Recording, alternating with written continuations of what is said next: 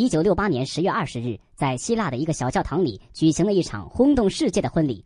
引人关注的不仅是三十九岁的新娘和六十二岁的新郎的不协调，还有他们背后站着的新娘年幼的女儿和儿子。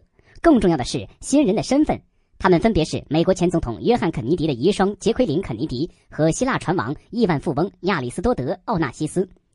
自从肯尼迪总统遇刺之后的四年多来，年轻的杰奎琳把全部的精力都花在纪念亡夫的活动和抚养一双儿女上。突然嫁给了一位六十多岁的老头，实在是很难让人理解。很多人都对这件事进行了猜测，其中大多数人认为她嫁给船王完全是因为经济上的原因。杰奎琳有着疯狂的购物欲，这从她做第一夫人时就看出来了。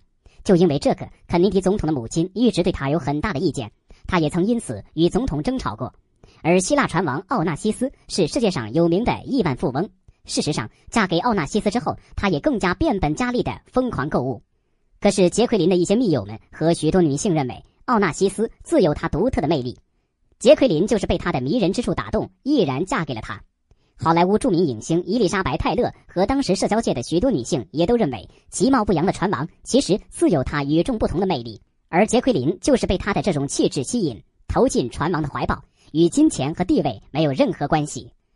另外，还有一种说法认为，杰奎琳嫁给船王是为了逃避厄运。为了自身和一双儿女的生命安全，当肯尼迪总统遇刺身亡后，他对周围的环境时刻充满了警惕，害怕自己和子女再遭毒手。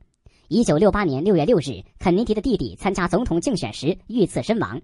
一时神经高度紧张的杰奎琳，出于自我保护的意识，选择了逃离这个家族。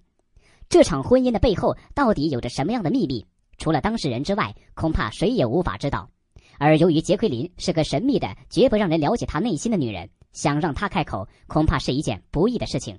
也许这场婚礼背后的谜题，永远都无法解开了。